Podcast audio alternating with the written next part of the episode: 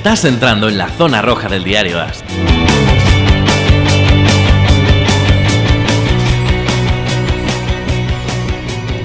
Muy buenas a todos, bienvenidos una semana más al podcast Zona Roja, edición martes. Ya sabéis, el podcast de fútbol americano del diario AS. Hoy estamos solo Rafa Cervera y yo, porque Paco no podía grabar hoy, tenía un problema, una cuestión laboral y, no hemos podido. O sea que estaremos aquí mano a mano Rafa y yo, no sé cuánto tiempo. Eh, ¿Qué tal Rafa? ¿Cómo estás? Pues qué peligro, muy muy bien, muy bien. Que no está Paco aquí para hacer como de árbitro, ¿no? Sí, sí, no, además eh, eh, es un safety bestial. O sea, cuando ya falla la cobertura eh, de los cornerbacks y, falla el, parras, siempre le aparecen en el último momento para, para parar, evitar el touchdown. O sea que tú y yo estamos hoy mirando Cobertura cero hacemos, cobertura cero. un cover cero. Además, mira, aprovecho esto para, contar. Uno, que si queréis mandarnos preguntas o lo que sea, nos la podéis mandar a nfl.diarios.es. Para deciros que además agradezco, agradecemos mucho los correos que nos mandas o nos mandáis corrigiendo cosas. Esta semana han llegado varios correos y creo que algún eh, tuit privado también me ha llegado de algún médico explicando que la mononucleosis que, sufre, Darnold no es eh, una bacteria, es un virus, por tanto no se puede curar con antibiótico. Eh, que parece que en los dos programas de la semana pasada insistí yo en el tema del antibiótico porque como no soy médico y además no tengo ni puñetera idea, pues me tiré, eh, pues me tiré al monte y, me salió mal. Pero lo que sí que me contaban todos que era cierto era, y además se ha confirmado con las noticias de esta semana, es que Darnold eh, pues se va a perder pues probablemente pues entre seis semanas. Eh, ahora parece que ya está haciendo ejercicios de esfuerzo, pero va a tardar en recuperarse, pues porque la monoclosis pues cuesta recuperarse. Entonces lo que, lo que lo dicho, agradezco mucho y agradecemos todos mucho los correos, tanto con preguntas como con correcciones hechas además con cariño, que es lo que he recibido de, estos médicos, porque de vez en cuando te llega algún correo algo, algo más agresivo y la verdad es que no ayuda mucho eso, porque, porque no corrige, al final, eh, no sé, pero bueno. Mm, eh, hablando de ese tema, en el, quizá lo expliqué yo mal, en el tema, en el partido de Chicago en Denver, de la semana 2, cuando toca al jugador, obviamente cuando toca al jugador no se para el reloj, porque mm. está dentro del campo pero si todavía queda un segundo en el tiempo del partido, le permite al head coach pedir un tiempo muerto.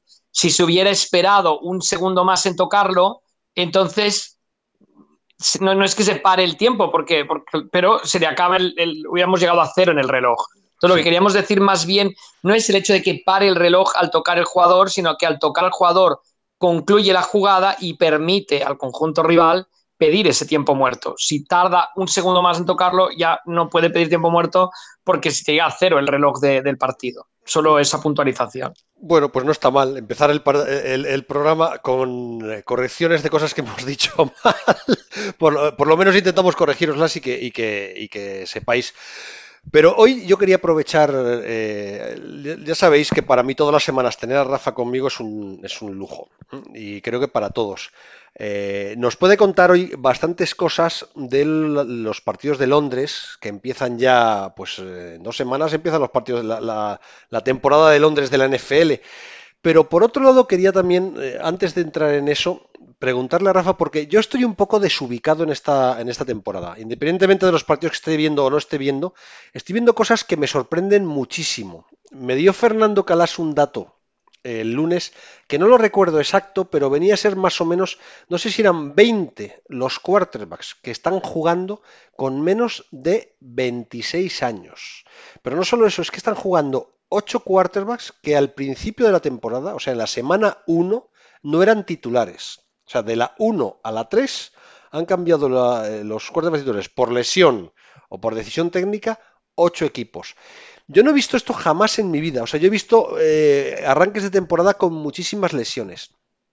Pero si pensamos en los quarterbacks como el jugador más importante de los equipos, ya sé que hay un debate sobre ese tema.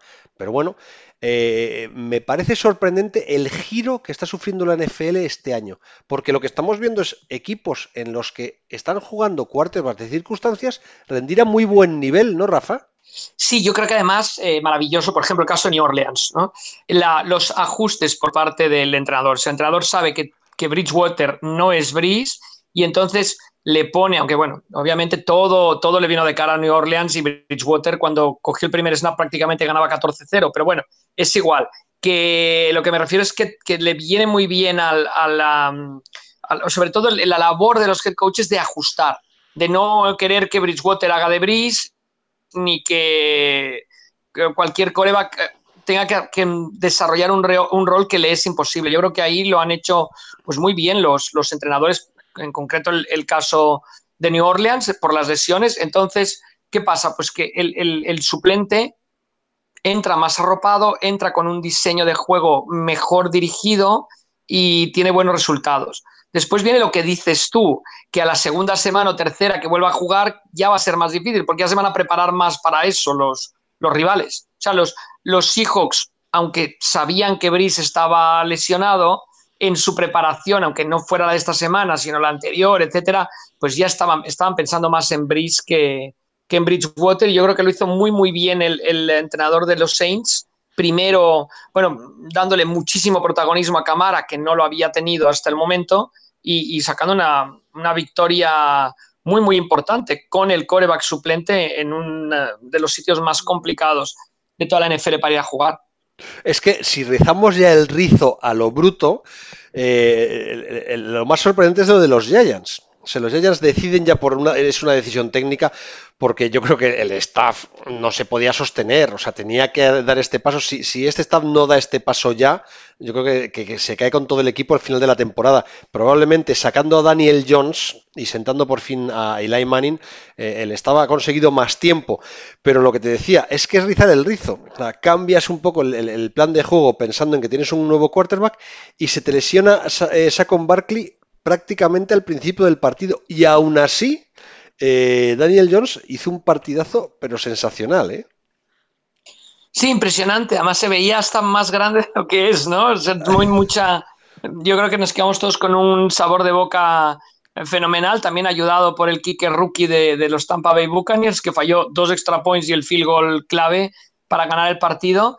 Pero sí, sí, sí, ya lo, ya lo comentaba aquí Paco, antes del inicio de temporada, cuando decía que Jones iba a ser titular y, le decíamos, no, no, si, si lo va a ser, pero no el primer día, o sea, no va a tener los Giants las narices de hacer el cambio de inicio, pero, pero lo va a hacer, porque Deshaun Watson, cuando comienza el NFL, no comienza de titular, es tremendo, y se hace con la titularidad en la segunda mitad del primer partido. Entonces, por mucho que en la pretemporada enseñen cosas, siempre, siempre los, equipos de NFL van a ser ya per se, por definición, eh, conservadores para el inicio de temporada. Es curioso. Pero al final eh, el, cambio, bueno, el, cambio estaba, estaba cantado como pasó la campaña pasada en Cleveland, etcétera. Eh, hay otra cosa que a mí me divierte mucho, me parece interesante. Yo de entrada a casi todos los quarterbacks que entran dudo de ellos, o sea, de casi todos. De entrada yo parto del no me vales y luego ya me tienen que ir convenciendo. Ahí, a ver, eh, a, lo largo de los años hemos visto a muchos quarterbacks empezar y hay alguno que sí que nos ha deslumbrado el primer día, pero a todos los niveles. Yo, siempre recuerdo dos, dos, quarterbacks. Uno es Aaron Rodgers. el primer partido de Aaron Rodgers fue increíble. estaba, lo he contado muchas veces. Yo estaba viendo el partido con Manolo, con Manolo Arana por teléfono, hablando, y estábamos los dos que no nos podíamos creer lo que estábamos viendo. ¿Qué tío más bueno es este?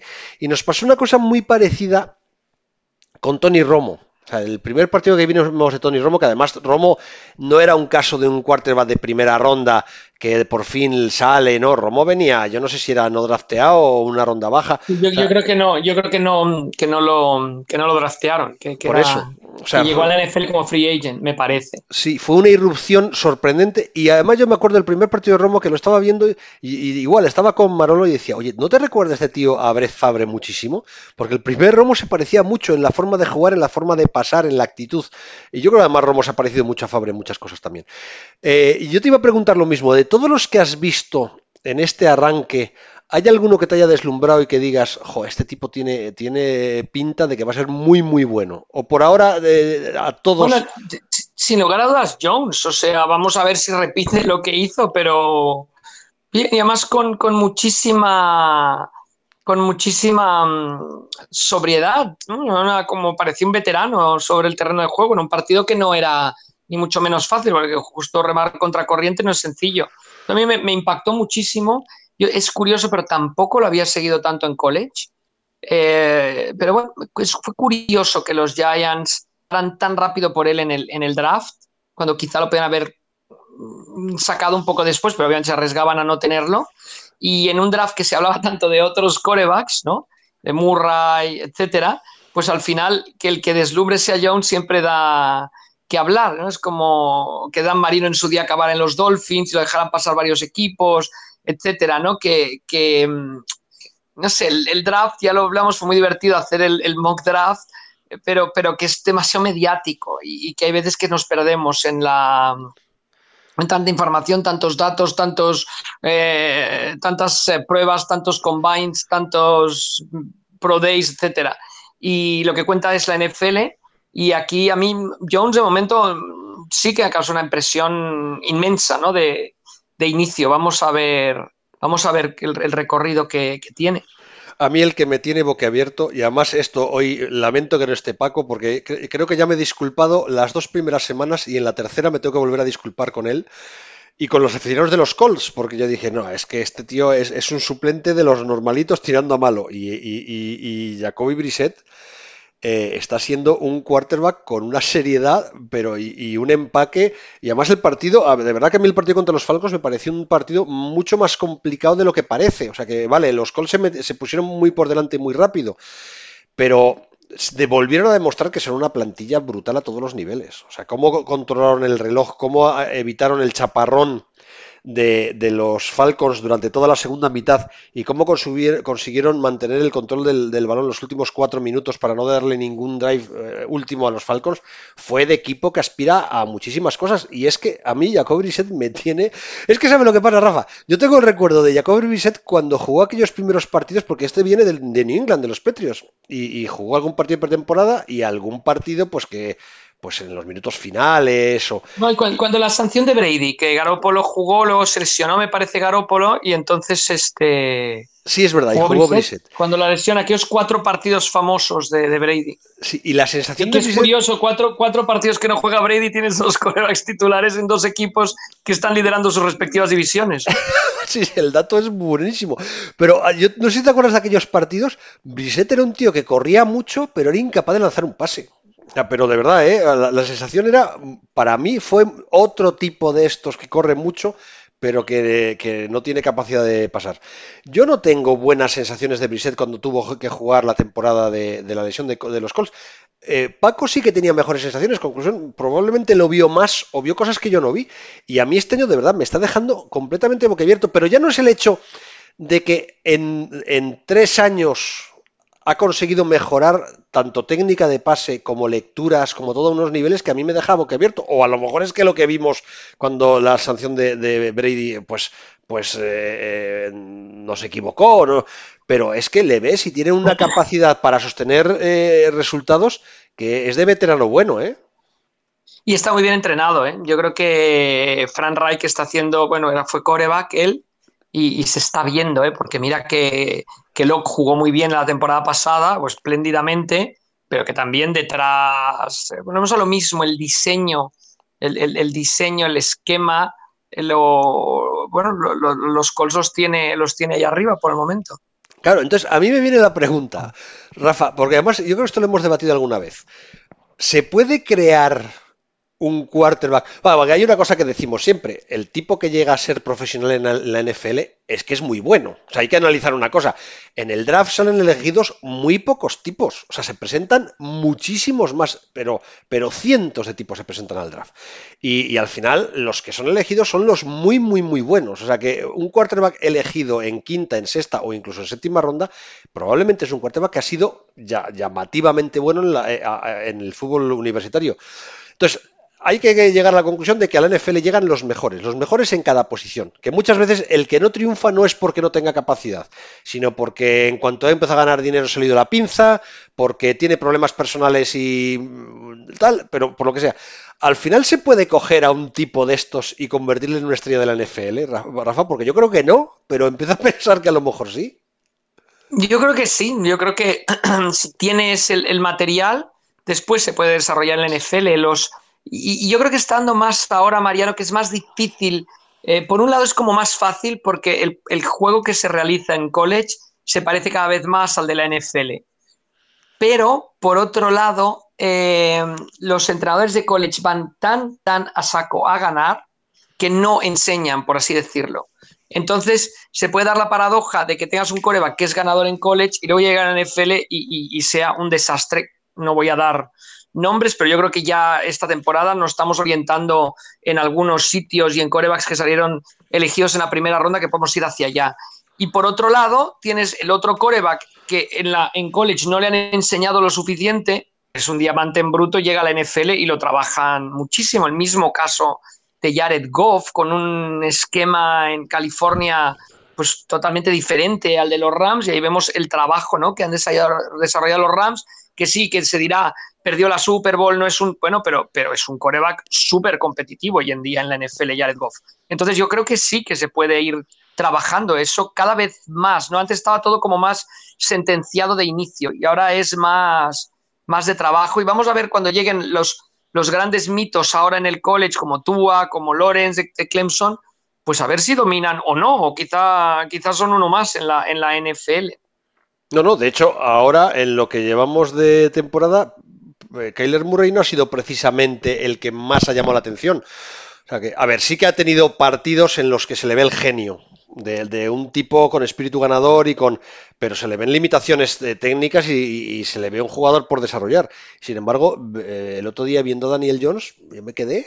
¡Oh, este tío! Bueno, pero mira el caso Washington, o sea, que un coreback domine en la Universidad de Ohio State, que es lógico, porque tiene los mejores compañeros de, la, de college. O sea, Ohio State eh, es como si dices, un running back en, Wisconsin domina, bueno, pues tiene la mejor línea bloqueadora de carrera de toda la liga, obviamente va a dominar, pero, pero vamos a ver las características que tiene. Entonces, si tú, si la lectura es esa, domina aquí o domina allá o domina acullá, pues luego te va a llegar la NFL y ahí no domina ni mucho menos, porque vamos, ahí todo, todo está igualado, ¿no? Entonces, yo, creo que, que a veces las lecturas que se hacen de cara al draft se, se, fijan demasiado en los resultados de college y no en el, en el potencial que, lleva el jugador. Sí, además, yo Para ser coreback o para ser running back o para ser wide receiver. No. Sí, además, es que al hilo de lo que estás diciendo, es que yo en esta arranque de temporada sí que me parece que hay dos o tres equipos en los que hay un problema grave de, línea ofensiva. Pues mira, antes ahora hablaba de Kyler Murray y la línea ofensiva de los Cardinals yo creo que está jugando muy mal. Eh, en el caso de los Titans, que era uno de los que quería hablar contigo hoy, me pasa lo mismo. Es que eh, Mariota está jugando horroroso, pero fatal, fatal. Los Browns. En los Browns la línea ofensiva está jugando muy mal.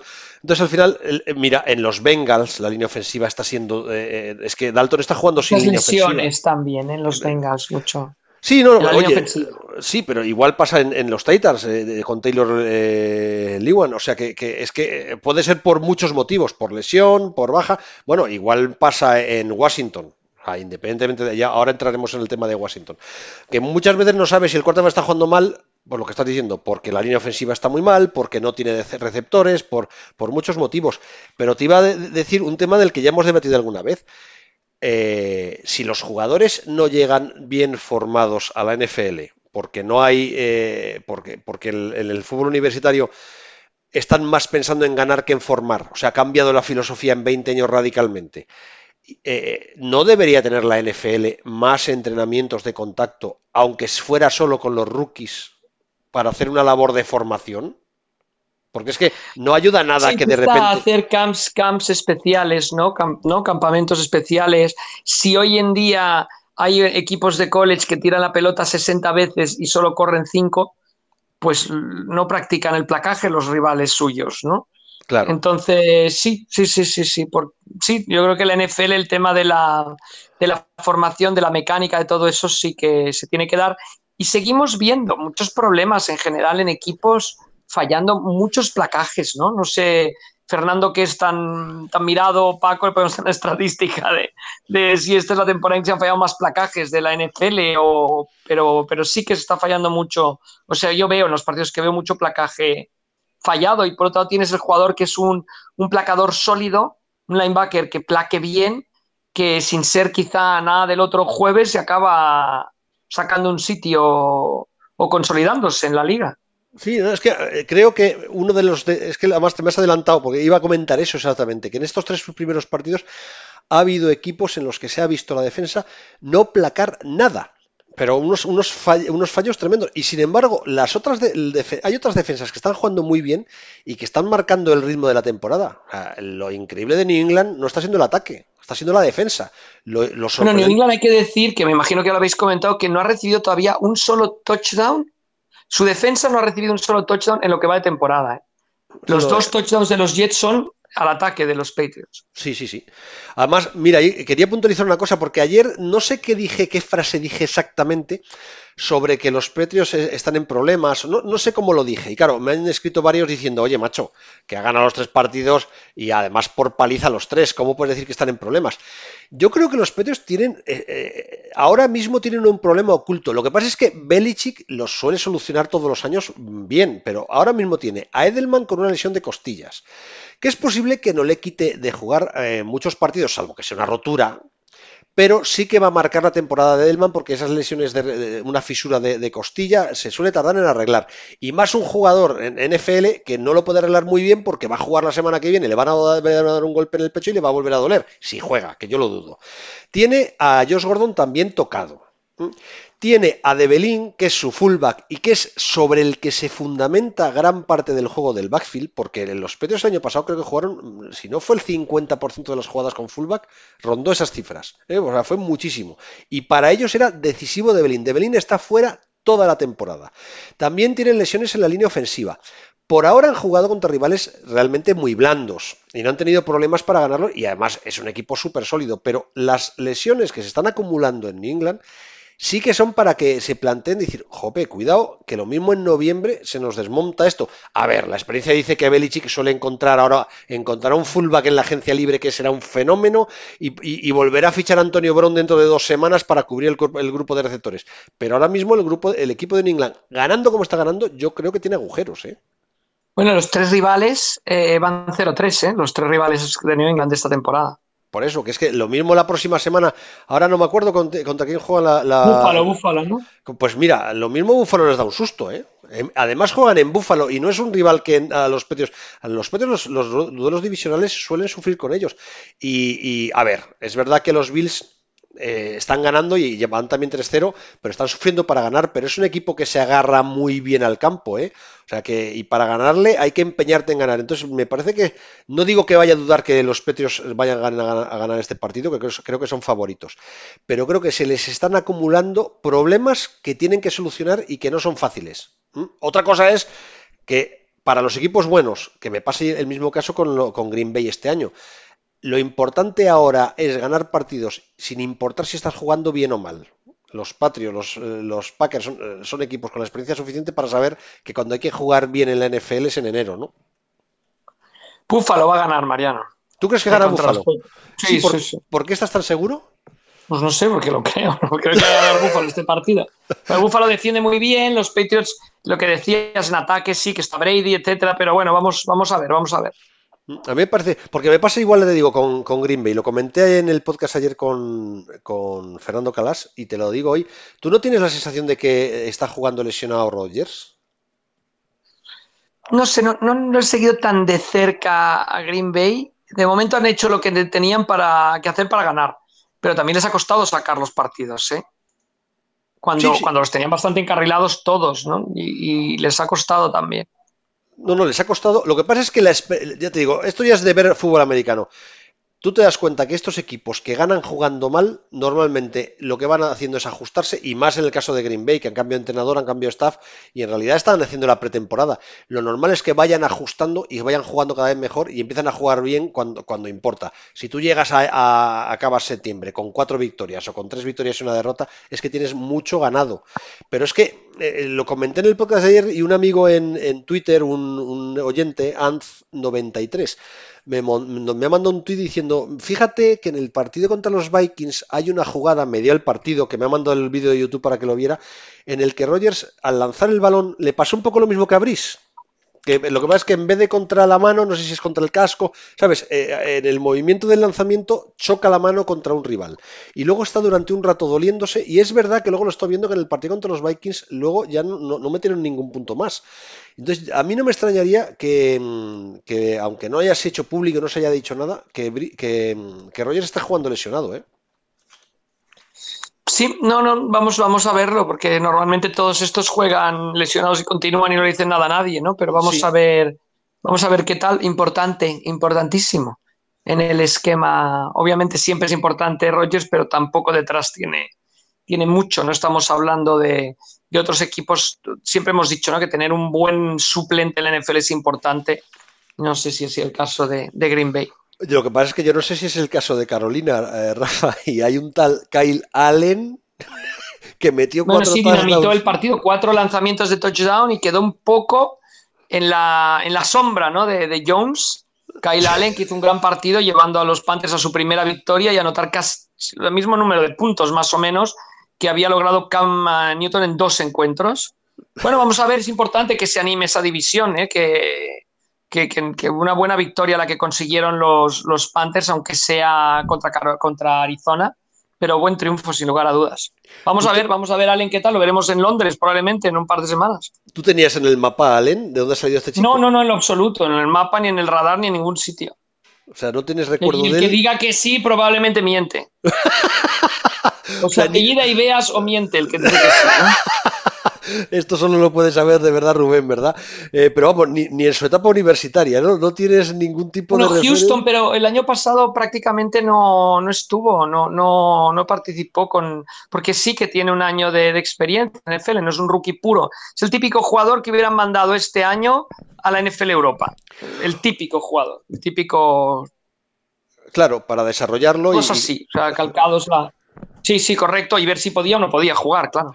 Oye, dos jugadores más de los que te iba a preguntar. En uno te me has anticipado diciendo que los Bills van a ganar a New England. Eh, eh, porque mm, ¿has visto mucha evolución en Josh Allen respecto al pues año sobre todo, yo, creo que la evolución natural, Mariano, yo, no, no es un coreback. Tú dices, en los corebacks que te han impactado desde el primer día. A mí quizá más que impactarme por su juego, por cómo... A mí me impacta mucho de un coreback, eh, bueno, de cualquier atleta, eh, pero la capacidad de liderazgo que tiene sobre los demás. Y yo él con todo y lo que sufrieron el año pasado, porque hubo partidos que lo pasaron horriblemente los, los Bills el año pasado, me encantó su manera de, dirigir al grupo, de hacerse el líder, de correr cuando tenía que correr, de, correr y meter la cabeza cuando tenía que meterla, aunque ya sé que está prohibidísimo por los entrenadores para que no se les lesione, pero hay veces que hay que meter la cabeza como coreback también.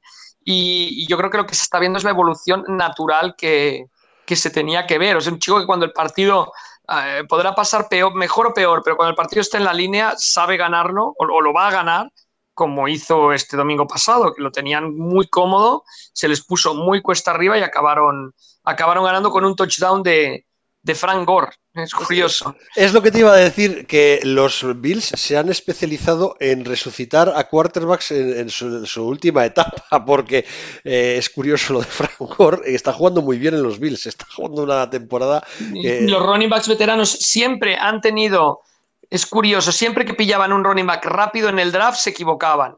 Tan, se equivocaban que pillaron a Marshall Leach y lo mandaron a Seattle, o sea que imagínate. Sí. Pero no se equivocaban con el jugador, se equivocaban con la manera de, sacarle provecho, ¿no? Hmm. Y ahora pues prefieren traer veteranos, LeSean McCoy en su momento no les salió mal y ahora mira Frangor.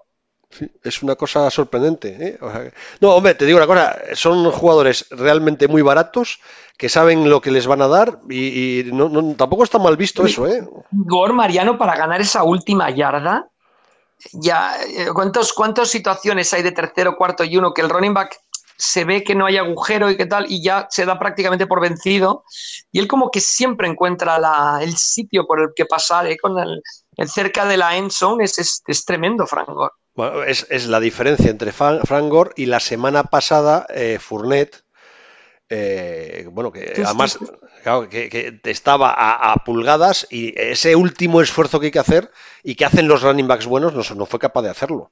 Eh, porque además, te lo vuelvo a decir, esta semana Fournet, otra vez una mentira, ¿eh? porque claro, tiene una carrera de 100.000 yardas que falsea todas las estadísticas del partido.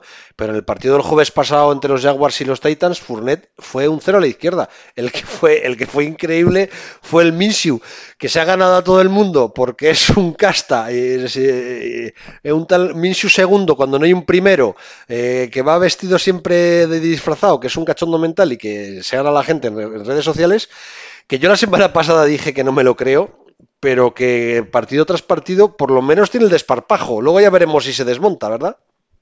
Siempre sacan buenos corebacks de Washington State y, bueno, mira, cuando un coreback de Washington State dices algo tendrá y este es el caso y de momento por lo menos tiene entretenido al personal, sin lugar a dudas. Es una división que, que, que ha dado la vuelta totalmente de cómo empezó, ¿no? Empezaron ganando los Titans y perdiendo los demás y mira, ahora los Titans están debajo ya después de tres jornadas. Sí, es lo que te iba a preguntar. ¿Tú sacarías a Tannehill? O, yo creo que no, yo de momento vería, me, esperaría un poco porque no creo que a Mariota le estén acompañando. Y bueno, es lo mismo, Derek Henry hizo un primer partido colosal, pero ahora ya los rivales ya saben un poco cómo defender a, los Titans. Sí, eh, son muy, muy previsibles, pero es que Mariota, eh, a ver, lo, lo, hemos dicho antes, la línea ofensiva está muy mal y no le está ayudando nada, pero le ves que está completamente descentrado. El, problema está en que tú sientas a Mariota y sacas a Tannehill y, te, y, creas un problema, porque o Tannehill te empieza a ganar partidos o ya no te vale ni uno ni otro. Entonces eh, pasas de tener probablemente la mejor pareja de quarterbacks en teoría de la NFL, comparando titular y suplente, a tener un problema gordísimo para la temporada que viene. Pero eh, como Mariota sigue jugando así de mal, yo creo que va jugando Tannehill, ¿eh? Que Mariota es un coreba que necesita que haya juego de carrera, que necesita. Yo creo que es un coreba que le cuesta muchísimo tirar desde el pocket, o sea, ser efectivo desde el pocket y, cuando ya todo el mundo sabe qué va a pasar y necesita ese juego de carrera y necesita orquestar ese ataque de ritmo que también hacía la Universidad de Oregón. y si no lo tiene, yo creo que le falta algo. Oye, y... De siempre, ¿eh? de siempre. No, no, Mariota no lo veo un, Tom Brady, un Peyton Manning, un Drew Brees, no, es un coreback que necesita que su ataque tenga, tenga un cierto ritmo. Y entonces sí que él es, es, peligroso porque es inteligente, juega bien, pero, pero simplemente al típico partido de nos batimos en el oeste, dos corredores, dos pistoleros, no, no lo veo, vamos, con, la, con las de perder. El problema Tannehill no, Tannehill sí que es un coreback más de empaque, ¿eh? Claro. Lo que quizá Tannehill no pueda mover también el equipo con Mariota, un equipo que, funcione, sobre todo en carrera. Yo creo que es, que es muy importante esas yardas y entonces Mariota desde el play action, moviéndose un poquito, etcétera, sí que es muy, muy peligroso. Si no puede hacer esto, baja mucho su, rendimiento. Es que el problema es que lo ideal para ellos sería que se metieran en un solo cuerpo Tannehill y Mariota, porque Mariota sí que tiene esas jugadas brillantes, que es lo que toda la vida o los años que lleva en la NFL, pues sus defensores dicen, oye, mira este partido, mira sus highlights y verás que lanza unos pases maravillosos. El problema, Mariota, es que tú quitas esos pases maravillosos y todo lo demás es bastante malo. Sin embargo, Tannehill probablemente le falten esos pases maravillosos porque no los tiene, pero tiene una solidez en el campo mucho mayor. Yo es lo que creo, ¿eh? Pero es lo que te iba a decir, que yo ah, no sé si va por épocas. Para mí los quarterbacks buenos siempre han sido los quarterbacks que no hacen partidos malos. O sea, lo mejor de Brady no, son que, no, es que haya hecho muchos partidos buenísimos, es que ha hecho muy, muy, muy poquitos malos. Y tú miras cada temporada y como mucho hay un partido malo, hay temporadas en que no hay ningún partido malo de Brady. Lo mejor que tenía eh, Peyton Manning es que no tenía ni un solo partido malo. Lo mejor de Aaron Rodgers más allá de esos eh, eh, eh, últimos tres minutos de hace dos temporadas, metiendo Helmeris como aquello fuera, es que Aaron Rodgers en su mejor momento no tenía partidos malos. Los mejores quarterbacks es que no tienen partidos malos y esa es la solidez de un quarterback. En realidad, yo creo que los equipos, los buenos entrenadores no quieren un tipo que te gane los partidos, lo que quieren es un tipo que no te los pierda. Y sin embargo, yo creo que hoy en día se valora más el, pues eso, Minshew, de repente te hace siete jugadas brutales, eh, te da cinco pases imposibles y ¡buah! todo el mundo enloquece. Cuando a la larga y lo que hay que mirar es, ¿de verdad tienen solidez como para poder jugar en la NFL durante muchos años sin jugar mal? te pongo un ejemplo. Flaco ha jugado muchos partidos malos y lo malo de Flaco es que juega demasiados partidos malos. Cushing juega muchos partidos malos y de repente ha jugado un partido bueno contra un equipo que ya jugar mal ya hubiera sido para, para poner en la calle. Pero es que los partidos en los que tiene que ser sólido no lo es. Entonces, te digo, muchas veces me estoy lanzando un speech, pero no sé si es así o, es una sensación mía. ¿No es más importante la, solidez que la brillantez? No, desde, luego, solo lo que dices tú, hay que, hay que repasar la, las trayectorias de los corebacks, de los mejores corebacks de la NFL y lo que dices, a ver cuántos partidos malos, cuántos partidos de cinco intercepciones, ninguno, cuántos partidos de cuatro, ninguno, cuántos de tres, muy pocos, etcétera. Entonces, a, la larga, y esto me lleva a un tipo en el que tú y yo no teníamos ninguna fe, porque además lo hemos dicho en este podcast repetidamente, y, y ahora ya tenemos que decir algo. Lamar Jackson, porque luego esta, esta semana Lamar Jackson ha completado la mitad de los pases pero aún completando la mitad de los pases, a este chico tiene algo que le hace ganar partidos, a pesar de que esta semana haya perdido, ¿eh? A ver, a ver, está muy bien arropadito en ataque también, ¿eh? O sea, tú sigues sin fiarte un pelo de Lamar Jackson, ¿no? Tu gran amigo Ingram está haciendo una, vamos, vaya fichaje. Es que Ingram es muy bueno. Es que Ingram es, ah, es que es un jugadorazo. 915 puntos fantásticos esta semana. Pero si es que cuando eh, al final a los jugadores buenos se les ve pero aunque solo le veas en tres jugadas en un partido. yo no, digo que le estén echando de menos en Orleans, porque no le están echando de menos. O a lo mejor sí, ¿eh? Pero, pero es que Ingram es un jugadorazo como la Copa un Pino. Y se está viendo, pero todos los partidos. Porque además es lo, mismo. E, ese empujón último que no sabe dar Fournet, Ingram también lo sabe dar. Y en los momentos en los que tiene que conseguir un primer down, los consigue. Y eso es un running back bueno. Sí, sí, ganador del Heisman, nada más. o sea que. No, no, desde luego, desde luego. Que, sí, que Jackson, yo todavía digo que vamos, vamos a ver, vamos a darle tiempo, vamos a, vamos a verlo. Oye, vamos a verlo. Que han jugado Miami, Arizona, ¿no? A ver qué tal contra la defensa de Cleveland. Va a ser interesante este fin de semana, que juegue en casa. Pero va a ser interesante. Y Baltimore puede empezar a irse en la división, ¿eh? como el que se va en la maratón en el kilómetro 10 y no lo vuelven a ver hasta el estadio. Entonces vamos a ver, vamos a ver qué pasa. Por otro lado, Cleveland si gana, los empata a la cabeza de la división. O sea que es un partido bastante, bastante interesante. ¿Qué le pasa a Cleveland, Rafa? Pues de momento los, los enterados dicen que es un problema de la línea de ataque. Vamos, vamos a ver. Yo creo que siguen teniendo un talento impresionante. Siguen teniendo una gran defensa, siguen teniendo un running back fenomenal, dos wide receivers espectaculares, el coreback no está nada mal, aunque se pasa el partido corriendo por su vida. Entonces vamos, vamos a ver, vamos a ver. Tampoco era fácil el partido, ¿eh? tampoco. Lo que el problema de Cleveland es que no eran partidos fáciles, pero ya perdió dos en casa. Y, perdió contra los Titans y ahí no, no, no, enseñó ninguna solidez defendiendo la carrera. A ver, ese, ese, ese primer partido yo creo que, que les puede pasar mucha factura, pero bueno, vamos a ver, pueden levantarse y mira, tienen la gran oportunidad este domingo de, dar un puñetazo en la mesa, a ver qué pasa. Es que ayer lo hablé con, de esto con Fernando Calas. Y... A ver, el entrenador también, ¿no? Es otro de los que tampoco había empatado con nadie. Esto es lo que sale. O sea, que tiene muy poquito palmarés, ¿no? Y, uff, dejar un equipo así en manos, quizá, no, no lo sé, no lo sé, vamos a ver. Eh, yo le decía que tienen que hacer una llamada a Washington para conseguir un left tackle el estelar y yo creo que además ahora Washington hasta se lo manda envuelto pero encantados y no sé qué esperan a llamar. O sea, yo pensé que lo iban a hacer antes esa llamada a Washington para conseguir a Williams, pero pero eh, creo que también ahora se arrepienten de no haber sido ellos los que ficharon a Frank Reich, porque además yo sí que tengo una sensación de que em, si cada vez que sueltan el balón rápido, cada vez que Mayfield hace pases rápidos, la cosa suele funcionar mejor pero ellos siguen empeñados en un juego demasiado vertical y eso les está perjudicando también y no está ayudando nada a la línea. O sea, me parece que hay un problema de, falta de jugadores en la línea ofensiva, tienen ahí un agujero claro, pero yo creo que en la banda tampoco están haciendo mucho para arreglarlo, ¿no? No, y mira, mira el caso Seattle la temporada pasada, tiene una línea muy justa que puede hacer ciertas cosas, pues sácale ventaja a esas cosas.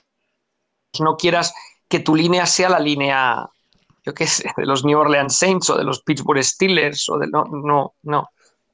Pero mira, se nos está desinflando Cleveland y también se nos está desinflando un poco los Seahawks, ¿no? O sea, ante, unos Saints sin bris. Pero, eh, tenías que haber visto. ¿Sabes cómo empieza el partido?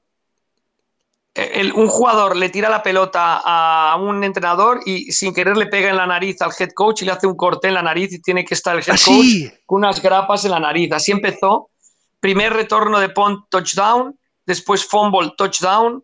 Yo creo que es el típico partido en que todo lo que podía irle mal a Seattle le fue mal y todo lo que podía irle bien a los Saints les fue bien.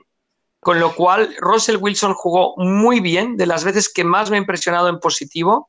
Sí que falló un par de pases clave para volver al encuentro, pero estuvo muy bien, con lo cual yo, yo no hablaría de que se ha desinflado. Perdió una gran oportunidad de ponerse 3-0 recibiendo unos Saints sin bris, pero los Saints yo creo que enseñaron que son bastante más que bris hoy en día. ¿eh?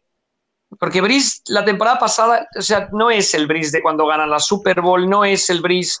Y yo creo que tiene una defensa muy agresiva que roba muchos balones, un equipo muy bien entrenado, una línea de ataque fenomenal que no permite un solo sack. Eh, no sé, los Saints yo creo que o sea, no, son Brice y, 21 ahora. Yo creo que tienen mucho más y, me parece que lo mostraron el otro día, donde está claro que las cosas les fueron a pedir de boca. O sea, no, no sueña con un partido Peyton y no ni, en el mejor de sus sueños se hubiera imaginado cómo empezó el partido. Es que los, los Seahawks hicieron el doble, más del doble de yardas, más de 500 yardas, y sin embargo ganaron fácil los Saints. Sí, no, es, que es un tema de este arranque de la temporada que me está llamando mucho la atención, que es que hay muchos equipos muy buenos independientemente de quién sea su quarterback. Es un poco con lo que hemos abierto el programa. ¿eh? Y, lo vas viendo, eh, el, el, caso de los Bills, que Josh Allen está muy bien rodeado. El caso, ahora lo hemos visto en los Saints, es que la plantilla es capaz de sobrevivir con, un cambio de quarterback tan radical. No, lo hemos los Ravens, los Colts. Los Colts, efectivamente. O sea, hay un grupo, de, y si me apuras, los Rams, en los que Goff se sigue viendo semana a semana. ¿Eh? Entonces estamos viendo cada vez más equipos en el que el papel del quarterback sí que eh, la gente que dice, habléis mucho de quarterbacks, que hoy llevamos prácticamente todo el programa, eh, van a tener, acabar teniendo razón. Esta NFL se está girando un poco y el, bloque es capaz de sostener un quarterback, cosa que yo creo que en la historia de la NFL no ha sido tan habitual como, como nos han querido vender, ¿no? Pero bueno, a mí me llama la atención. lo que vamos a ver, siempre ha habido los, los equipos que dependen 100% del coreback y siempre hay equipos como aquellos San Diego Chargers que llegaron a la Super Bowl en el 95 o aquellos Ravens que ganaron la Super Bowl a principios de siglo con Trent Dilfer en los controles, que en aquella Super Bowl casi pierde el partido cuando le interceptan un pase a Dilfer y se lo retornan para touchdown y al final se, se, se anula la jugada por una falta en defensa, pero que el, rival era más peligroso en defensa que en ataque. Sí, no, pero, pero al final son casos que recordamos y nombramos. Porque si, si me apuras, las dos Super Bowls de los Giants son Super Bowls de equipo, a pesar de Eli, y eso que Eli jugó dos playoffs de morirse.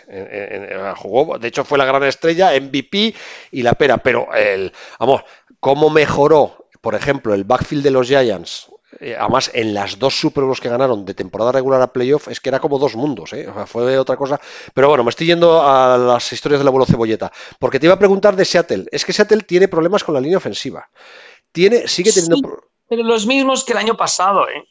Espera, que sigo sigue con problemas en la secundaria, que tú la semana pasada le quitaste importancia, pero es que semana tras semana eh, tienen unos agujeros, pero yo creo que se les ha abierto un agujero ahora inesperado en el backfield, porque Chris Carson, que el año pasado jugó como Los Ángeles, ayer jugó, el domingo jugó espantoso. O sea, que dices tú, ¿qué le ha pasado a Chris Carson? Lleva Carson, atención, cuatro fumbles en tres partidos. Sí, y además costosísimos, uno de ellos retornado para touchdown. Y la gente dirá, no, no, lleva tres, que no, que lleva cuatro. O sea, el, segundo fumble del encuentro contra Pittsburgh pierde la pelota, o sea, es una entrega de Russell Wilson a él y él la pierde. Como no se completa la entrega, estadísticamente se le apunta el fumble a Wilson. Pero en realidad el fumble fue de Carlson también. Y, era un partido que tenían matado ya los, los Seahawks y se les lió al final, los Steelers anotan, etcétera. Contra los Bengals parecido. O sea, no es, no, además no es de recibo, o sea, los equipos de Pete Carroll no suelen cometer más turnovers que el rival. Y los, y los Seahawks, de momento, eh, sobre todo en este partido, quizá falta de concentración, quizá exceso de confianza, muy mal en special teams. Y, los fumbles, los fumbles están pagando carísimos. Eh, es lo que te iba a preguntar. ¿Ha llegado el momento de cortar a Chris Carson en nuestras ligas fantasy? No, yo no lo, yo no lo cortaría, pero, pero bueno, hay que poner invertir en pegamento. No, no, yo de momento, de momento no, pero, pero empieza a ser un tema preocupante. No, no, es que está jugando... yo, yo, creo que es más un tema de concentración, de que cuando la jugada se va a acabar, amarra la pelota bien y no, no quieras ganar un par de yardas más, etcétera. Yo creo que todos, quitando el que te decía de la entrega, de final de jugada. Tiene, tiene cuando lo placan, cuando lo placan de no, de no, de no atar bien el balón, él. Tiene el mismo problema, Rafa, yo creo que Peterson. Le pasa exactamente lo mismo. Peterson era un running back maravilloso, que hacía unos cortes imposibles, pero eso lo conseguía porque braceaba bastante. O sea, era un, no era un running back que corriera con el balón pegado al cuerpo y entonces pierdes una extremidad, que es la que defiendes, la que usas para defenderte, y luego la segunda, que cuando te viene el golpe normalmente te ayudas. Eh, bueno, no voy a explicar la mecánica de un running back, pero si os fijáis en un partido y no lleváis viendo mucho tiempo fútbol americano, os fijaréis que, por ejemplo, cambia el balón de mano dependiendo de, dónde venga el golpe del, defensa para intentar que el golpe nunca se lo, reciba en el brazo en el que lleva el balón. Bueno, son cosas de mecánica básica de running back, bueno, pues, eh, bueno, pues el problema de Chris Carson, mm, tengo esa impresión, que le pasaba lo mismo a Peterson, es que para ganar agilidad y para ganar corte y para tener más comodidad a la hora de correr, separan mucho el brazo a, cuando están corriendo. ¿Eso qué le pasa? Pues que muchas veces los golpes no vienen de donde tú te esperas, sino que vienen por detrás y no lo ves. Como tengas el brazo separado, es imposible retener el balón si recibes un golpe. Vamos a ver qué ocurre, vamos a ver qué decisiones toma Seattle ahí, pero por fin habían encontrado un running back con el que están cómodos después de Marshawn Lynch en realidad. Y, sí.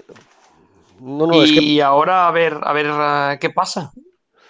No sé, a ver, la verdad es que eh, hoy que te tengo aquí, digo, puedo repasar con, Rafa toda la, jornada, porque es que hay muchas cosas de las que quería hablar, porque, porque, igual que hemos hablado de equipos que nos están decepcionando un poco, como, como Seattle o como Cleveland, a mí hay un equipo que me tiene abierto que son los Lions, que están ganando esos partidos que siempre perdían. Hay otro equipo que me tiene eh, desesperado que son los Chargers, que están perdiendo todos los partidos que siempre perdían, pero eso lo habían dejado de hacer. Eh, eh, esto es porque estamos en septiembre, estamos en pretemporada y la verdad es que luego todo va a ir a su cauce, porque yo no sé si tú eras de los que decían que cuidó con los Lions que podían dar sustos o eras de los que no creían en ellos. Sí, no, no los dejaba yo tan mal, los dejaba por encima de Minnesota en la división. Sí. Es curioso, los Lions, el único partido que no han ganado es el que tenían todo para ganarlo y que, y que jugaron contra el peor equipo de los tres contra los que se han enfrentado, que fue contra Arizona. Eh, después quizá Patricia, que, que, lo vi como sobre todo desencajado en aquel partido fuera de sitio, pues ahora lo han encontrado, supieron, sobre todo con defensa, acabar derrotando a los, a los Eagles y si vino Patricia ese equipo es para, yo creo que apuntalar la defensa porque y, y el juego de carrera y lo están teniendo porque el juego de aéreo nunca ha sido un problema en, Detroit. En cuanto a los Chargers, curioso, Mariano. Un amigo mío, que además es cura, se fue a ver a los Chargers, porque él vive ahí al lado de, Tijuana y era un forofo, un junior Chargers de pequeño y sigue siendo los Chargers aunque esté en Los Ángeles. Se fue con su hermana al partido, me mandó fotos y todo, y le pregunté, pero ¿qué tal el factor campo? ¿Cómo está? Y dice que peor que el año pasado. O sea, yo creo que los Chares tienen un problema muy grave jugando en casa. Es que no, no. Dice, había muchísima más gente de Houston, pero muchísima más. Y, yo creo que eso tarde o temprano te tiene que. Ese partido que te tiene que ganar el público, esos dos partidos que te tiene que ganar el público en la temporada, en los Chargers, al contrario, te los pierde el público. O sea, hay que asumir que los Chargers juegan los 16 partidos de la temporada fuera. Y la verdad es que Houston entra dentro de lo razonable. Tampoco es un viaje, bueno, es un viaje eterno, largo, pero, pero por lo menos es un equipo. Yo creo que no, es de la, de la costa este del norte que tengas unos viajes larguísimos, pero, pero efectivamente Houston es un equipo de ayer. es un equipo que lleva en la NFL nada. que consiga meter más gente que los Chargers en, en, el estadio de Los Ángeles, que sigue siendo un estadio de juguete, me parece sorprendente. Yo creo que hay eso y que luego a mí me parece que la temporada de los Chargers era la pasada. Creo que la temporada pasada, con la manera en que acaban ganándole a Kansas City en, Kansas City, y aunque no se meten primeros, pero estaban jugando, probablemente eran los mejores a mediados de diciembre, y, luego se pegan el, el, vamos, el trompazo tremendo con New England en los playoffs, y yo creo que esto todavía todavía colea. Es que si no ganaron el año pasado, dices, ¿cuándo van a ganar? Cuando ganemos home field advantage, pero es que nunca la vas a tener tampoco, ¿no? Yo solo he visto highlights del partido, ¿eh? no te miento, pero eh, incluso en los highlights tuve la sensación que no la he tenido con él en los últimos dos o tres años de Philip Rivers desesperado. O sea, vi a, a Rivers como diciendo, tengo a Keenan Allen y no sé qué más hacer. Eh, eh, como, como si estuviera muy solo. No sé si, si es una sensación de eso, que como, como solo vi highlights, pues me, he perdido parte del guion del, Parte no, me he perdido todo el guion del partido, pero sí que tuve cierta sensación de, de Rivers un poco eh, paso de vueltas. Jugando muy bien, ¿eh? porque no digo que jugara, no jugó mal, pero sí un poco como cuando se le ve a él que no está a gusto, ¿sabes? Y ya están dos partidos por detrás de Kansas City, que ya otra vez los Chiefs empiezan a abrir brecha ahí.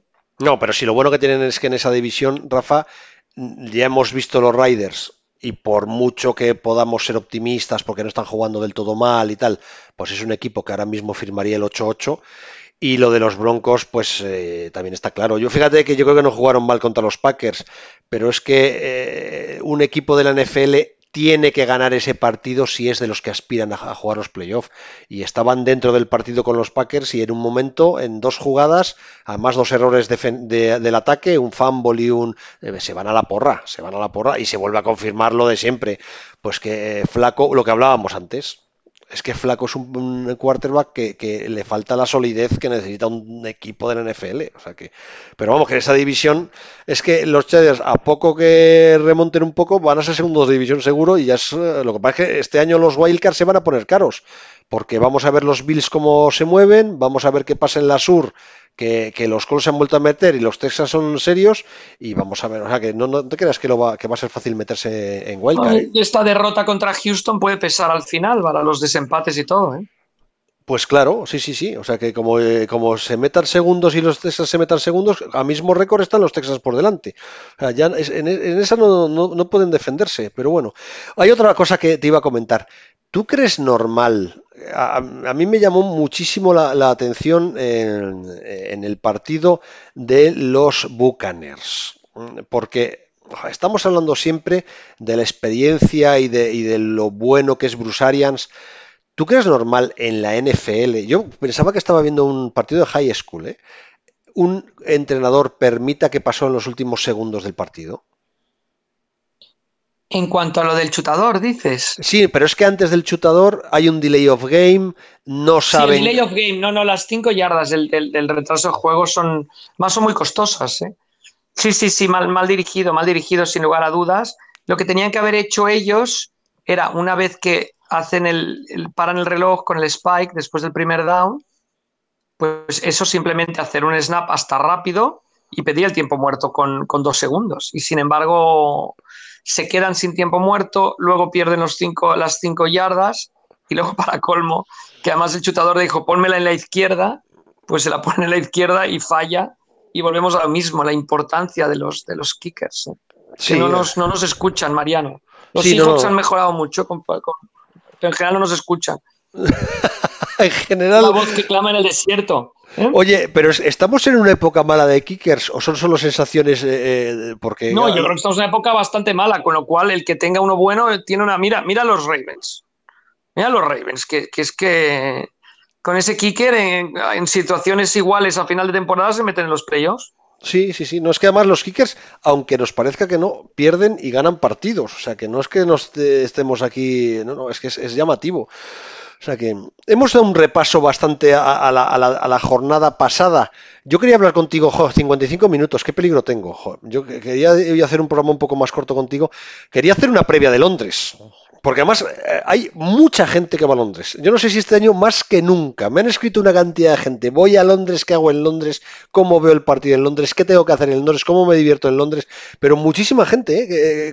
no sé si es que eh, esto está cogiendo fuerza, pero yo creo que ya tenía muchísima fuerza antes, o, que la gente lo cuenta más, no sé. Pero ¿no tienes también, no te ha pasado que hay muchísima gente que viene a ver partidos en Londres? Sí, sí, sí. sí. Conoces a, cualquiera, el, el, vecino de tu escalera o el que te encuentras comprando en el súper.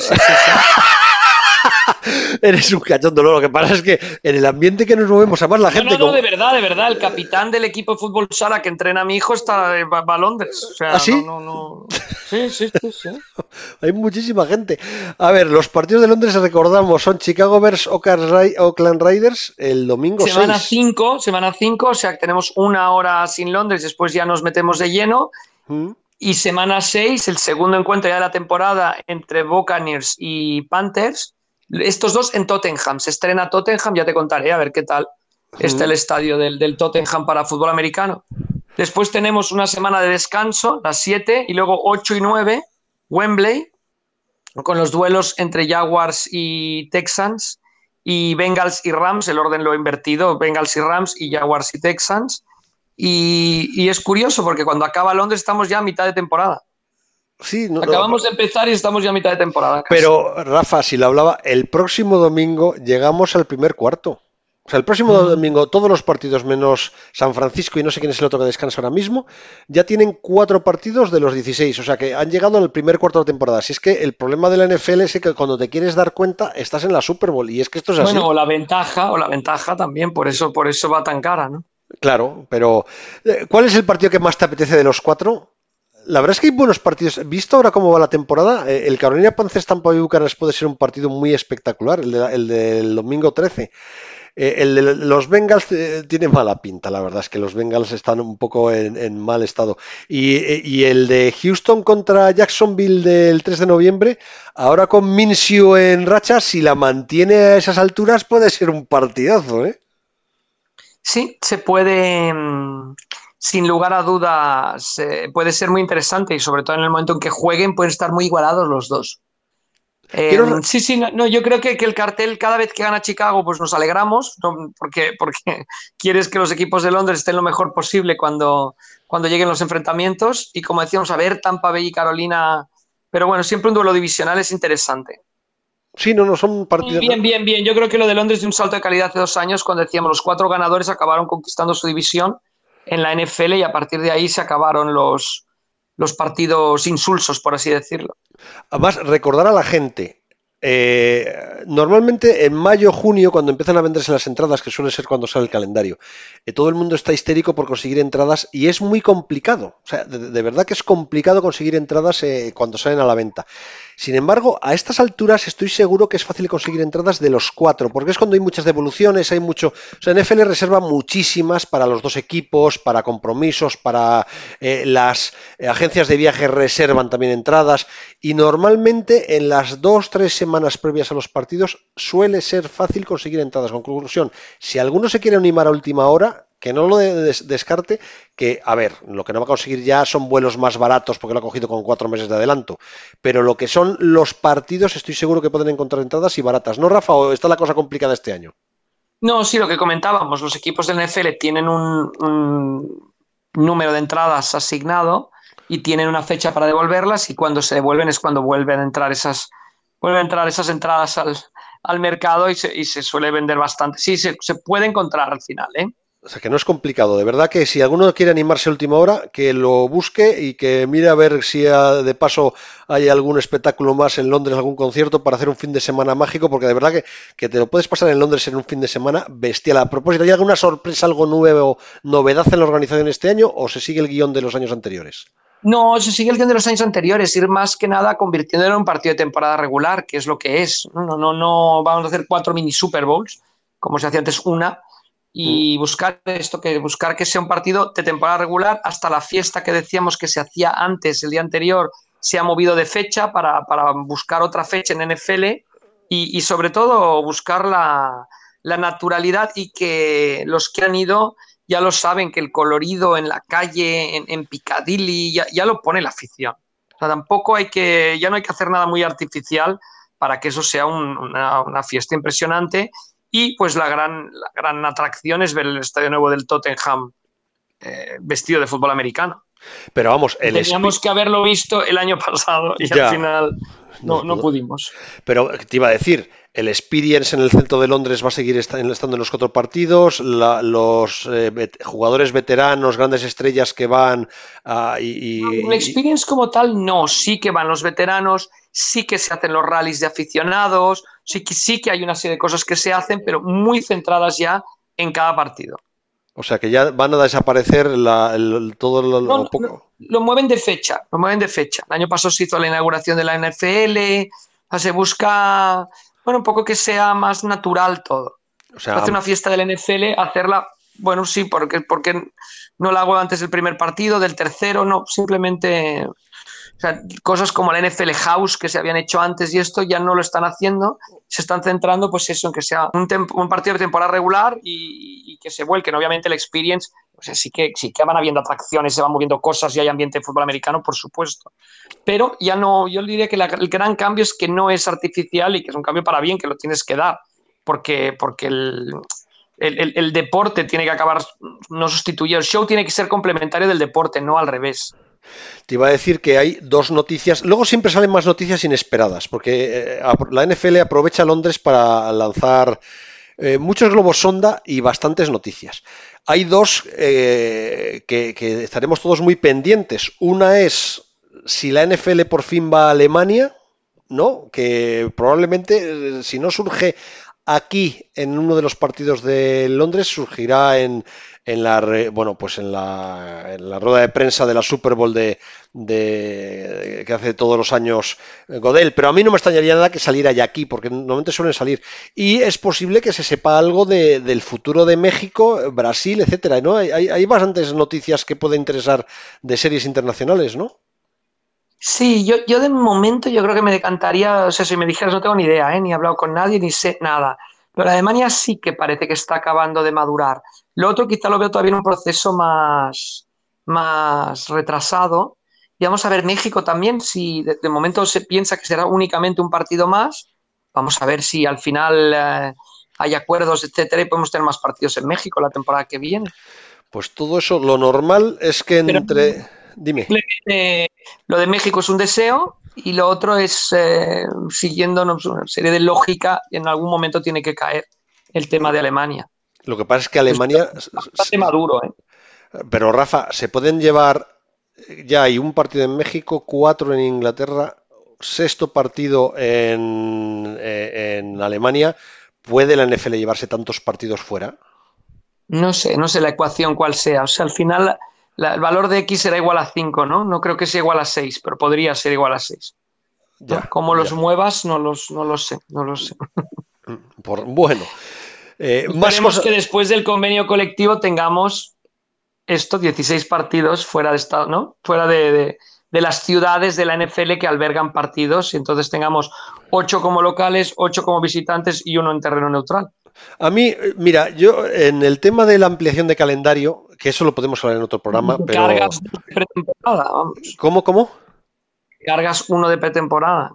Claro, a ver, que se van a cargar uno de pretemporada y que además quieren alargar la temporada, son dos cosas que parece que están muy claras. O sea, ellos, eh, lo, que parece, por lo, a ver, tú sabes más que esto, ¿eh? pero yo te digo lo, que yo he ido leyendo a lo largo de todos estos meses, incluso años, y hago un resumen de lo que pasa. Claro, ahora se está hablando mucho de esto, no tanto ahora en temporada regular, pero antes en pretemporada se habló mucho.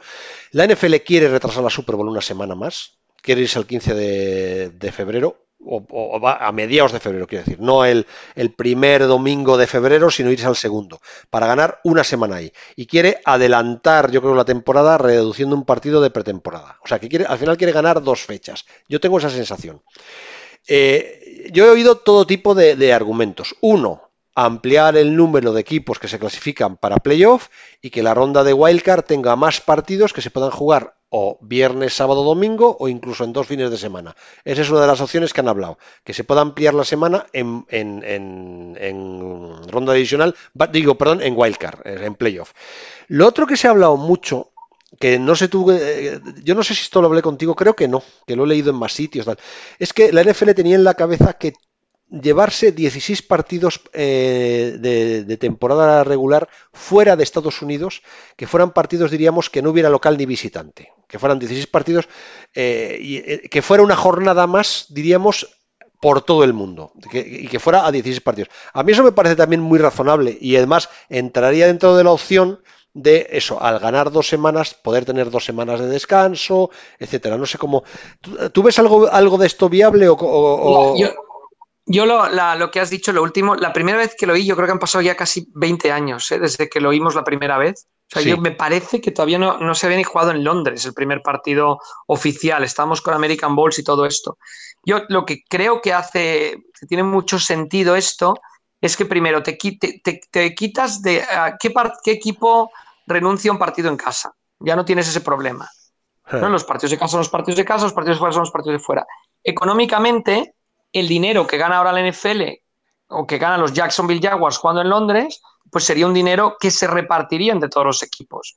Con lo cual yo creo que tendría mucho sentido a nivel de local y visitante y tendría también mucho sentido económicamente hablando. O sea, sí que estás ganando 16 eh, taquillas más en la temporada.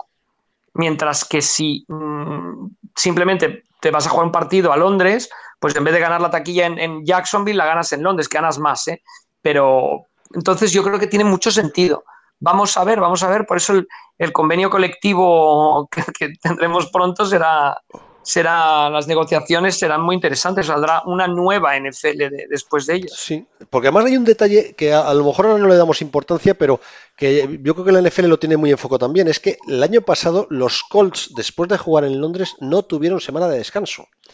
Jugaron la semana siguiente y creo que ganaron sí, sí, ganaron, Entonces yo creo que ahí en la NFL, onda, mira, pues el viaje a Londres, a ver, por supuesto si es desde Seattle es muy diferente, pero yo lo hemos hablado muchas veces, es que desde Nueva York a Londres eh, no es un viaje más largo que de Nueva York a Seattle. no, no, la diferencia es. Pero además vas de Seattle, juegas en Nueva York hmm. y luego es el salto. No, no es tan complicado. Ya, claro. Pero bueno, entonces eh, eh, parece que sí. ¿Los Raiders dónde juegan este fin de semana? Los Riders este fin de semana eh, juegan en eh, Indianápolis. Por eso, pues de ahí vuelan hacia Londres, aterrizan el lunes en Londres. Claro, o sea que hacen el viaje, diríamos. Se quedan allá todas las semanas. Un equipo de la costa oeste tiene mucho sentido que haga esto. Claro. Ah, que lo sabes que lo van a hacer o qué.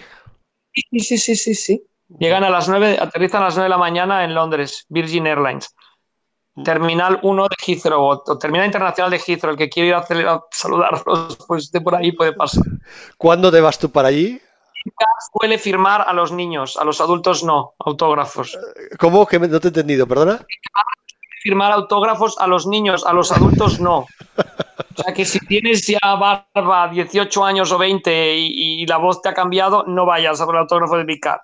Claro, si tienes un par de criaturas, pues vete a Heathrow. Además, hay un piano ahí que tocan y todo en la recepción, esto es muy agradable.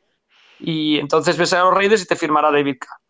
Ah, pues mira, eh, si alguien está por Londres, que aproveche. ¿Tú cuando te vas a Londres? ¿Esta vez sí que vas a estar solo los fines de semana o vas a hacer como el año pasado? No, no, no, no, toda la semana. Me voy el martes. Sí. Y, luego los Raiders entrenan el miércoles y entrenan miércoles, jueves, viernes. Sábado es, simplemente un entrenamiento para, de reconocimiento del estadio más cerrado a prensa. Y los Bears, en cambio, llegan el viernes, entrenan el mismo viernes, el sábado reconocimiento estadio y, domingo partido tarde. Y luego te quedas toda la semana siguiente para en Londres. es el primer horario.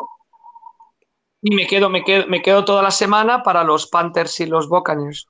Y en la segunda tanda haces lo mismo. Llegarás a el 23 o el 24 a. No lo sé, dependo de, los horarios de los equipos. Depende si los equipos, si hay algún equipo que llega a principio de semana, entonces sí. Si llegan a finales de semana, entonces no. Ah, yo estoy deseando ya que llegue esto, sobre todo porque nos, en esas fechas ya el año pasado pasó y, bueno, y, cuando no teníamos el programa semanal siempre te llamábamos por estas fechas y siempre tenías muchísimas novedades, eh, muchas que podías contar en, en, el programa del podcast y otras muchas que a mí me encantaban que no las podías contar en el podcast y cuando acabamos el podcast nos las contabas a nosotros y nos que teníamos que morder la lengua porque muchas de ellas estábamos deseando contarlas porque son novedades muy interesantes, pero bueno, eh, o sea que ya te digo, estoy deseando que te vayas a donde Rafa. Muy bien, muy bien, yo también. Oye, llevamos ya... Yo también estoy deseando ir, me dice. hace muchísimo, ya hace bastante que no voy a los partidos de Londres. Desde que empezó la sección de NFL, y fíjate que ya ha cerrado, ha pasado, eh, dejé de ir y, no he vuelto. A ver si vuelvo a animarme y, me hago lo que hacía. Me cojo a mi mujer y nos vamos, aprovechamos para cogernos cuatro o cinco días en Londres y te veo en Londres, porque si tengo que verte en España, Rafa, no te veo, no te veo en la vida. Exacto. Hacemos así. bueno, no, ya nos veremos en España antes. Una escapadita. ¿eh? Por Madrid o algo. A ver si. Oye, llevamos. A ver si. Es verdad, la última vez quedamos para comer en la vaguada, es verdad. Eh, oye, te iba a preguntar. Nos queda, es la una, digo, llevamos una hora y diez minutos. para nosotros son las ocho y veinte. Eh, no hemos repasado los partidos de la semana que viene, los que más nos gustan, y yo siempre quiero que hagas un resumen de, de NCA. ¿Tienes tiempo o, tenemos que acabar ya? Bueno, y el que más me gusta, Buffalo New England, sin lugar a dudas. Estaremos muy, estaré muy, muy, muy, bueno, me parece muy, muy interesantes. Un partido súper interesante. De NCAA, pues destacar la victoria de Wisconsin sobre Michigan, aplastante además. Wisconsin cuenta y mucho, el mejor juego de carrera probablemente, o más completo, más organizado de toda la NCAA. LSU apretando muy fuerte, Louisiana State. Se decía, ¿y qué tal si gana los cuatro últimos al playoff tres equipos del Southeastern, refiriéndose a Alabama, Georgia y Louisiana State? Em, de los grandes no ha pinchado ninguno. Sí que el partido más interesante para este fin de semana sería el USC Washington, un duelo muy interesante dentro del Pacífico, a ver quién puede ganar esa conferencia. Y destacar que por fin ganó Chip Kelly y además lo hizo de manera espectacular, anotando más de 60 puntos contra un rival Washington State que también anotó más de 60 puntos y remontando, me parece que fueron 36 puntos, la remontada más larga, alta de la historia del NCAA sábado, bueno, domingo en la mañana y ahora de México, de España, perdón, y que Minshu le rompieron un récord de Washington State porque el coreback de, los Cougars lanzó nueve pases de touchdown para batir los ocho, los, la marca que tenía Minshu, pero perder. O sea, que das nueve pases de touchdown y pierdes, es el mundo de la, de la NCAA. bueno, ese es el resumen de la... Nadie que ha dado nueve pases de touchdown y haya perdido el partido. Pero te digo una cosa, Melar, me has recordado. Nueve touchdowns en la NFL. No, nueve touchdowns. ¿Alguien ha metido nueve touchdowns en la NFL? Yo no, no, tengo aquí a mano, pero como 67, 63, algo así, un resultado de, vamos, de baloncesto universitario y, emocionante, ¿eh? no, no muy defensivo el resultado final. No. yo sí que sé que Brice tiene el récord de más partidos perdidos con, más touchdowns anotados. O sea que además tiene muchos partidos eh, perdidos anotando muchísimos touchdowns. El siguiente creo que era Rivers. O sea que son eh, más que se han llevado frustraciones después de partidazos pero por la forma de jugar además es lógico. Eh, ya no hay nada más que destacar de universitario, ¿no? Lo, más llamativo es eso. Ya que estuve, no, no, los, los, no hay unos partidos muy intensos para esta semana. Oklahoma, Texas Tech, pero debe dominar fácil Oklahoma, por ejemplo. Y sobre todo esto, yo creo que el USC Washington, que es un clásico ahí en el, en el Pacífico, es para mí el partido de la semana esta, en esta ocasión. Mm, pues mira, ya ha quedado. Yo te digo una cosa, eh, para hacer ya un último resumen, es que además me lo han pedido varios oyentes, nos han llegado varios correos. Mm, se me ha olvidado, eh, como he puesto a hablar contigo, nos hemos puesto a hablar, tengo varios eh, correos de gente que quería que tratáramos temas y se me ha olvidado sacarlo, pero hoy ya no lo voy a sacar, lo guardaré para la semana que viene. Ya sabéis que si queréis hacernos preguntas o, que hablemos de cualquier cosa, nfl.diarios.es. Pues nos ha llegado algún correo pidiendo eso, que antes de cerrar, por favor, hagamos un resumen de qué partidos vamos a ver, cuáles nos llaman la atención Tú ya has dicho que el Bills Patriots. Esta semana sí que me parece que hay muchos partidos interesantes. Para empezar, el partido el jueves, el Packers Eagles, que a lo mejor se ha devaluado un poco por todas las lesiones que tienen los Eagles y el mal momento en el que están, pero es que es un partido importante para los Eagles. Yo creo que es un partido de jueves de que podía haber sido perfectamente el Sunday Night. Un Packers Eagles es un partido bestial y ese merece la pena.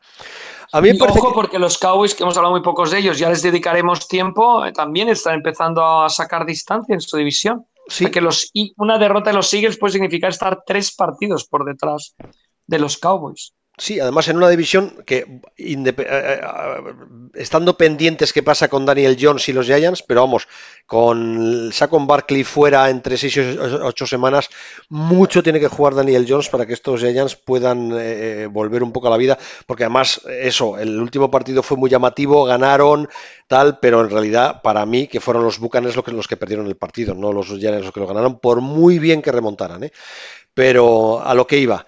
Eh, es que como los Eagles se queden tres partidos atrás, es que los Cowboys tienen, lo tienen ya hecho prontísimo. Lo que hablabas tú antes de los Ravens eh, contra los Browns esta semana, que es otro partido interesante. Como los Ravens ganen a los Browns, es que ya échales un galgo, ¿eh? Sí, sí, sí.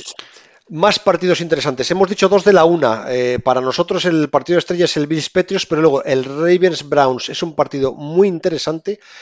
Eh, y luego a otro nivel, Lions Chiefs no deja de ser un duelo de invictos.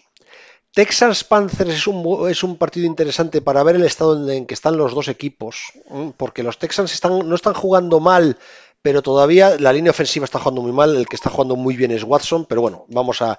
Y para mí también me parece interesante, más para ver a posteriori, a posteriori o highlights, el Falcons Titans, sobre todo porque son dos equipos que están ahora en la UBI y que, y que yo creo que deberían ser competitivos más adelante. Para mí, esos son los partidos más llamativos de la una. Eh, alguno me dirá, ¿te has dejado? Eh, no, creo que no me he dejado nada. El Lions eh, ya, ya, le he contado. En la segunda tanda sí que hay algún partido que me parece que es brutal. El Bears Vikings es un partidazo. Es un partido de, Además, es un partido de trincheras de playoff. Me parece que a, las 10 y 25 hora española, el Bears Vikings es el, mejor partido de esa tanda. No sé si tú te gusta más otro de ellos. Siempre, siempre el Bears Vikings siempre ofrece, además están los dos cerca de, Green Bay, ¿eh? 2-1, ¿no? Tanto Bears como Vikings. Sí, sí, que no. esta división, pese al buen arranque de los Packers. Bueno, y los Lions 2-0-1, o sea, están los cuatro equipos con marca positiva. Oh, esta división tiene una pinta por hora. El otro día me decía Fernando Calas, la división más dura ahora mismo de la NFL es la oeste de la Nacional, el siempre tirando hacia los Niners. Yo creo que ahora mismo la, norte de la Nacional está siendo dinamita. sí, no, no, desde luego. Y en la otra están los Cardinals. Mm, sí, sí. Ya no. y luego... eliminado de entrada, ¿no? La división. Claro. Y luego, eh, claro, ha cogido mucha fuerza el, Sunday Night, el Saints Cowboys, después de que los Saints que no. Partidazo, partidazo, partidazo. el que no. Eh, el que os podéis ahorrar, ya os lo digo, eh, os levantáis al día siguiente por la mañana y lo veis tranquilamente, es el Monday Night. O sea, el Steelers Bengals creo que ahora mismo es un partido bastante devaluado. Claro, pintaba, pintaba muy bueno, ¿no? Pintaba muy, muy bueno hace tres semanas y mira. Bueno, pues dicho esto, una hora y diecisiete minutos casi. Rafa, ha sido un placer, como siempre, estar contigo hablando de fútbol americano. Lamento mucho que no haya estado Paco Virués, le hemos hecho mucho de menos, pero bueno, hemos estado aquí los dos. Eh, no hemos necesitado muchos safeties, ¿no? Hemos sido capaces de sacar el partido adelante. Más o menos, porque Paco me hubiera chivado el resultado final del UCLA, Washington State y mira. Eh, mira, eso ahí está. Pues nada, la semana que viene estaremos con él. Eh, que, y bueno, y espero que os haya gustado aquí el mano a mano que hemos tenido Rafa y yo. Un abrazo muy fuerte a todos. Muy bien, hasta la próxima, ya desde Londres.